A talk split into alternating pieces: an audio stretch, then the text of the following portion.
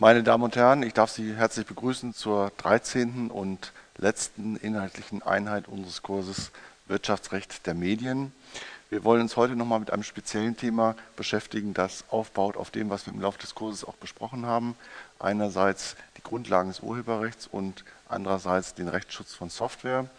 Ähm, und zwar ist dieser, äh, dieser Themenblock gewidmet der, dem Thema Zweitverwertung von Software. Ähm, und das hat seinen aktuellen Anlass in der EuGH-Rechtsprechung UseSoft aus dem Jahr 2012.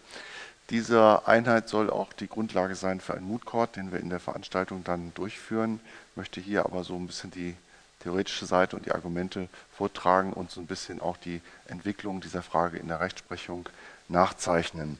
Vor allen Dingen möchte ich äh, deutlich machen, ähm, dass in diesem Fall eben auch die Wirksamkeit des Geschäftsmodells, äh, das, um das es hier geht, abhängt und abhing von der rechtlichen Zulässigkeit ähm, dieser Zweitverwertung von Software, ähm, was äh, ein bisschen typische Situation auch ist für die äh, Situation, die wir im Internet und auch im äh, Bereich äh, neuer Geschäftsmodelle im Internet haben.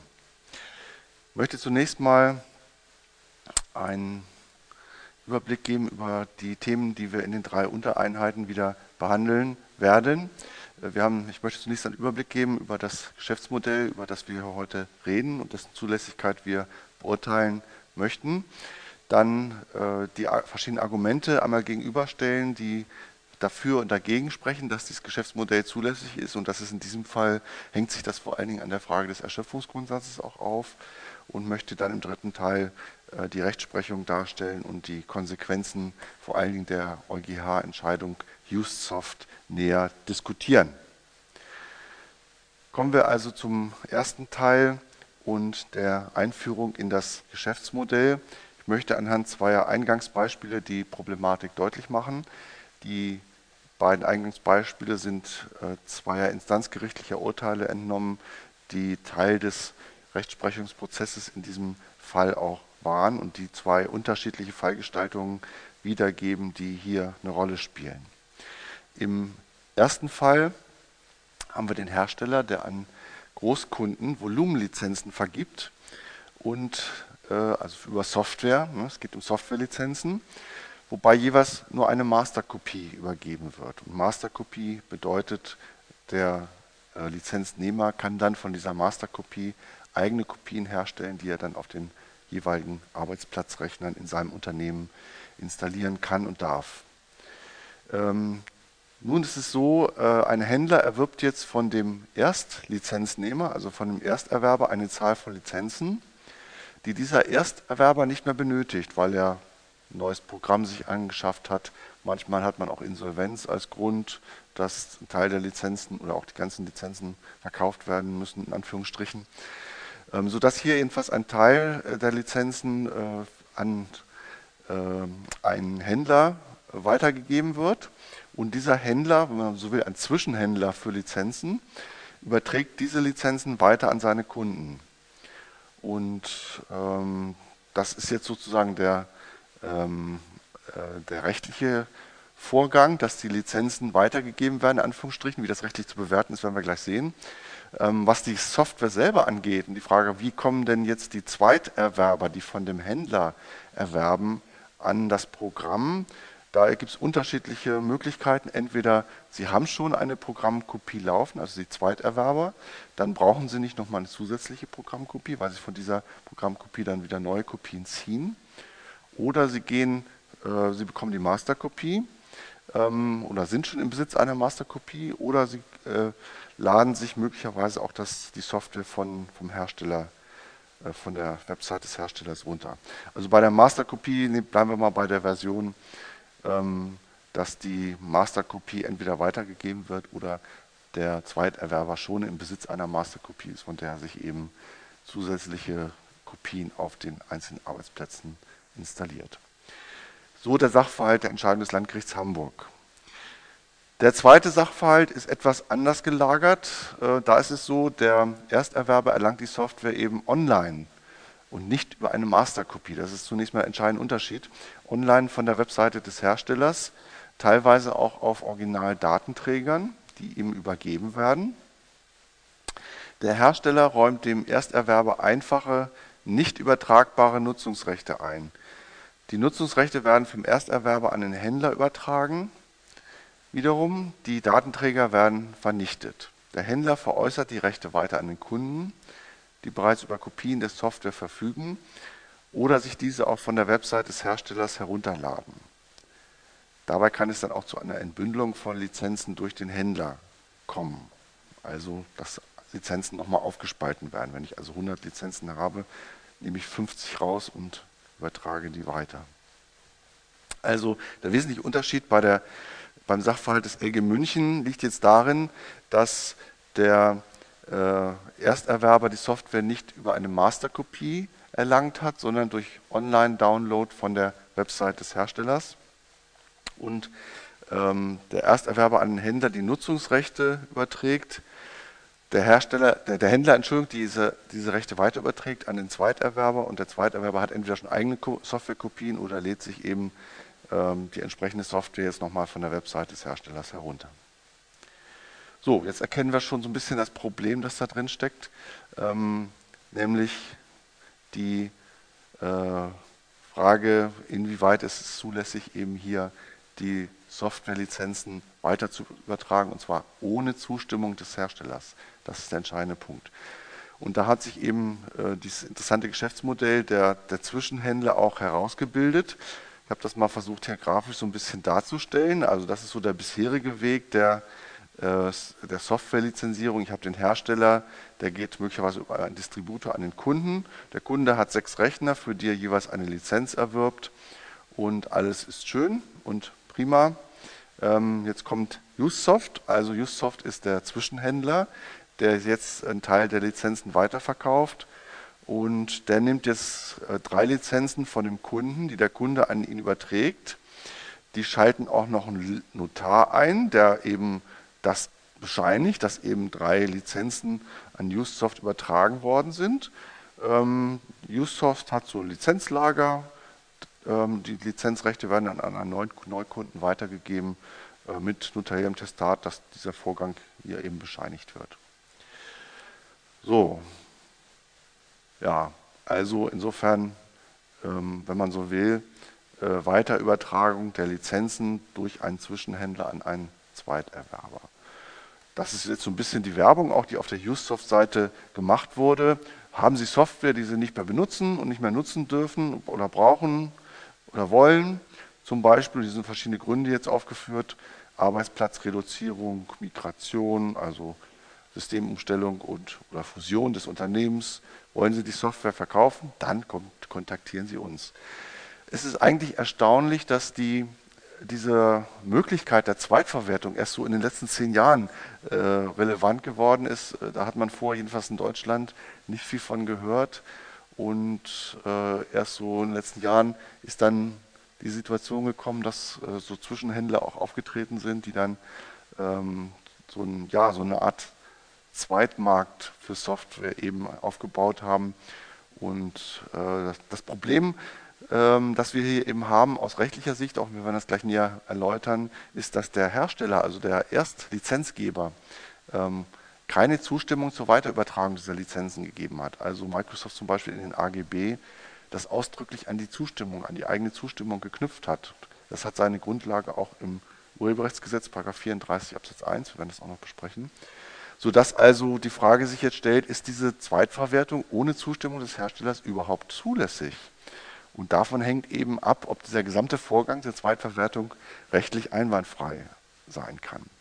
Deswegen war es dann schon so ein bisschen ähm, auch äh, sehr mutig, sage ich mal neutral, dass die Firma Usoft dann auf ihrer Website auch so äh, geworben hat mit diesen Angaben. Usoft ist ihr Anbieter für nicht mehr genutzte Software-Lizenzrechte. Sie erhalten 45 25% Preisvorteil gegenüber dem Neukauf. Das ist ja auch eigentlich der ökonomische Anreiz für beide Seiten, ne? dass also der Zweiterwerber eine günstige Lizenz bekommt für das gleiche Programm. Qualitativ ist das Programm ja gleichwertig, ob es beim Erstlizenznehmer oder beim Zweitlizenznehmer läuft. andererseits der Zwischenhändler eben auch äh, Gewinn macht, weil der Erstlizenznehmer eben die Lizenzen natürlich sehr günstig verkauft. Noch schöner also Rechtssicherheit BGH, BGH-Urteil vom 6. Juli 2000, das ist die UM-Entscheidung, die ich eben äh, in der Einheit Softwareschutz auch schon mal besprochen hatte. Die hat nur sehr bedingt was mit diesem Fall eigentlich zu tun. Ähm, und Rechtssicherheit äh, gibt ja hier nur den Eindruck auch, äh, als wenn das alles völlig unproblematisch wäre, der BGH das alles bestätigt hat, sodass also ein Teil dieser, dieses Rechtsstreits, der hier sehr heftig auch geführt wurde, auch um, ums UWG ging. Nämlich, was darf man eigentlich behaupten in diesem Kontext? Darf man behaupten, dass alles rechtssicher ist oder darf man umgekehrt behaupten, dass alles rechtswidrig ist, was äh, auch, auch beides geschehen ist? Und äh, wer, auf wessen Seite ist jetzt hier die Irreführung? Das hatte also auch eine interessante ähm, wettbewerbsrechtliche Seite, diese Fallgestaltung. Ja, und schließlich Gewährleistung, also Service durch den Softwarehersteller ist weiterhin sichergestellt. So, das so die schöne Werbeseite und dann ging eben der Streit los. Ähm, die, die, großen Hersteller haben sich gewehrt, auch gegen, die, äh, gegen diese Zweitverwertung und wir wollen jetzt mal die, die rechtliche Lage etwas näher auseinandernehmen, um Sie sehen, wir müssen im Urbericht wieder sehr in die Details gehen, auch hier in diesem Fall in die Ausgestaltung des Geschäftsmodells. Wir überlegen zunächst mal, welche Urheberrechtsverletzungen erfolgen hier eigentlich und äh, da müssen wir uns wieder so ein bisschen den Vorgang vergegenwärtigen. Erstlizenz, ähm, Weitergabe durch den Erstlizenznehmer an den Zwischenhändler, Zwischenhändler gibt weiter an den Zweitlizenznehmer. Ähm, Urheberrechtsverletzungen, die hier äh, involviert sind, natürlich das Vervielfältigungsrecht. Jeder, der die Software nutzt und laufen lässt, äh, verletzt zunächst mal das Vervielfältigungsrecht. Das Verbreitungsrecht ist hier berührt, äh, dadurch, dass eben der äh, Erstlizenznehmer die Software an den Händler weitergibt und der Händler diese Software eben auch anbietet zur Weiterverwertung an äh, einen Zweitlizenznehmer. Damit ist eben noch das Verbreitungsrecht berührt und möglicherweise auch das zu, zur Verfügungstellungsrecht, je nachdem, ob diese Software dann auch online angeboten wird, zum Beispiel durch den äh, Zwischenhändler. Ähm, insofern handeln eigentlich alle Beteiligten hier in irgendeiner Form ähm, ähm, im Rahmen der urheberrechtlichen Verwertungsrechte, verletzen also zunächst mal ähm, urheberrechtliche Verwertungsrechte. Und dann stellt sich die Frage, welche Rechtfertigung äh, können die jeweiligen Beteiligten für sich in Anspruch nehmen? Als Rechtfertigungsgründe, wenn man das so untechnisch mal sagen will im Urheberrecht, kommen hier einmal in Frage die Übertragung des Nutzungsrechts, also die Zustimmung des Rechteinhabers, in diesem Fall des Herstellers, und dann aber auch eben das Eingreifen des Erschöpfungsgrundsatzes. Wir hatten das ja auch schon im Zusammenhang des Software-Schutzes besprochen. In dem Moment, wo der Erschöpfungsgrundsatz eingreift, ist die darauf folgende Weitergabe nicht mehr rechtlich umfasst durch das Verbreitungsrecht. Der Empfänger dieser Kopie, an der Erschöpfung eingetreten ist, handelt als Berechtigter im Sinne von 69d und kann insofern das Programm auch im Rahmen von 69d laufen lassen.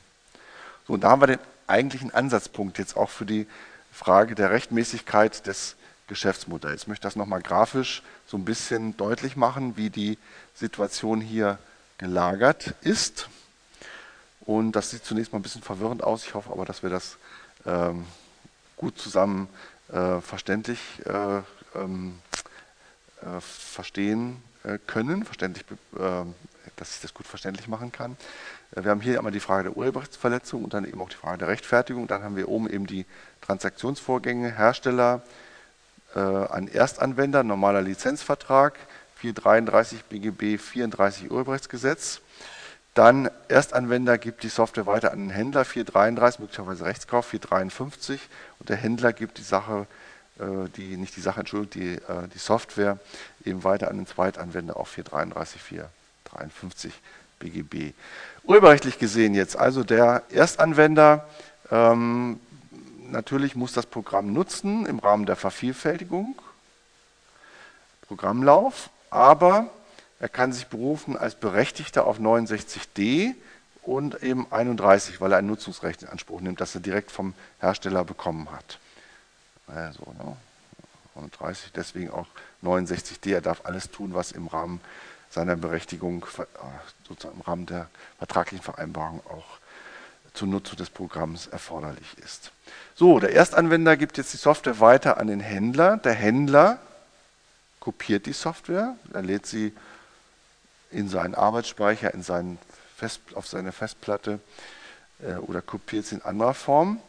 Und der Zweitanwender äh, bekommt die Software vom Händler oder auch lädt sie sich runter von der Website des Herstellers, kopiert also auch die Software wieder und äh, ist jetzt möglicherweise dem äh, Unterlassungsanspruch des Herstellers ausgesetzt. Also 97 ist die Rechtsverletzungsnorm, hm, Urheberrecht die Grundnorm für Rechtsverletzungen. Und der Hersteller nimmt jetzt einen Zweitanwender auf Unterlassung der Nutzung, möglicherweise auch auf Schadenersatz in Anspruch. Gehen wir mal auf die nächste Ebene, nämlich die Frage der Rechtfertigung. Ähm, hier stellt sich jetzt die Frage, ob der Händler, der vom Erstanwender ähm, die Lizenzen bekommen hat, ob der sich eben auch auf eine äh, Lizenz, auf eine Nutzungsrechtseinräumung berufen kann. Also andersrum gesagt, ist der Erstanwender in der Lage, dem Händler also auch die Nutzungserlaubnis zu verschaffen? Das ist die eine Frage. Die zweite Frage ist, kann er sich dann jedenfalls auf den Erschöpfungsgrundsatz berufen, sodass also die Weitergabe der Software ähm, zulässig ist an ihn. Das heißt, Erschöpfung wäre hier schon eingetreten, in diesem Verhältnis hier, ähm, bei der Erstlizenzierung.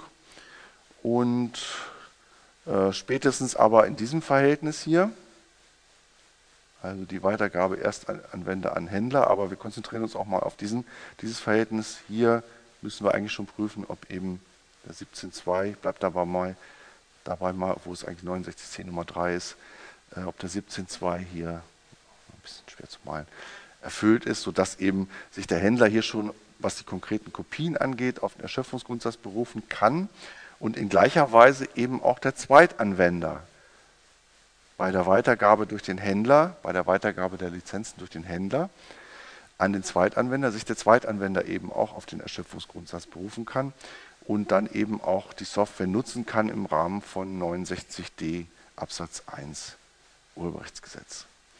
So, ich hoffe, das ist jetzt einigermaßen klar geworden, die rechte Situation.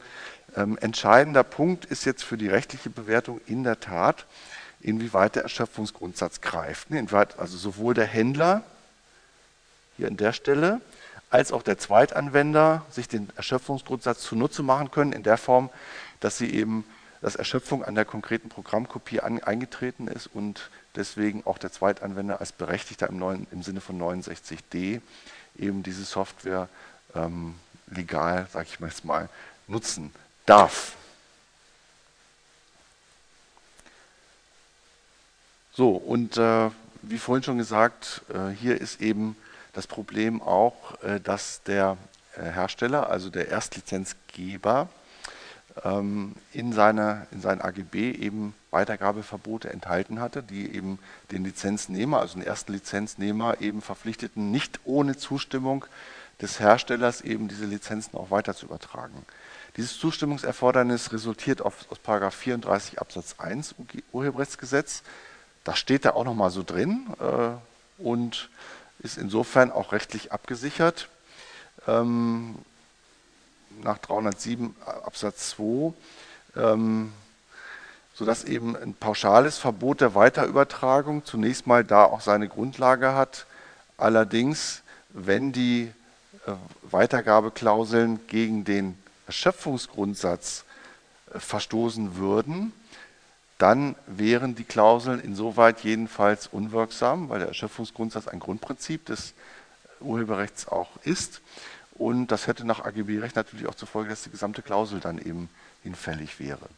Das heißt, über dieses Scharnier sozusagen der Weitergabeverbote äh, in dem Erstlizenzvertrag wird eben auch äh, gesteuert die Zulässigkeit des gesamten weiteren Geschäftsmodells. Wenn also, oder andersrum gesagt, um das nochmal deutlich zu machen, wenn die Weitergabeklauseln wirksam wären, dann wäre das Geschäftsmodell illegal, weil eben ähm, der Erstlizenznehmer bei der Weitergabe der Nutzungsrechte an den Händler dagegen verstoßen würde. Wenn die Weitergabeverbote wegen Verstoß gegen den Erschöpfungsgrundsatz unwirksam wären, dann wäre auch der Lizenznehmer, der erste Lizenznehmer, berechtigt, die Nutzungsrechte an den Händler weiterzugeben und der kann sie dann weiter übertragen an den Zweitlizenznehmer. Es spitzt sich also zu, diese Problematik, auf die Frage, inwieweit im Erstverhältnis zwischen Hersteller und Erstlizenznehmer der Erschöpfungsgrundsatz wirksam wird. Mit der Frage wollen wir uns jetzt im zweiten Teil auch näher beschäftigen.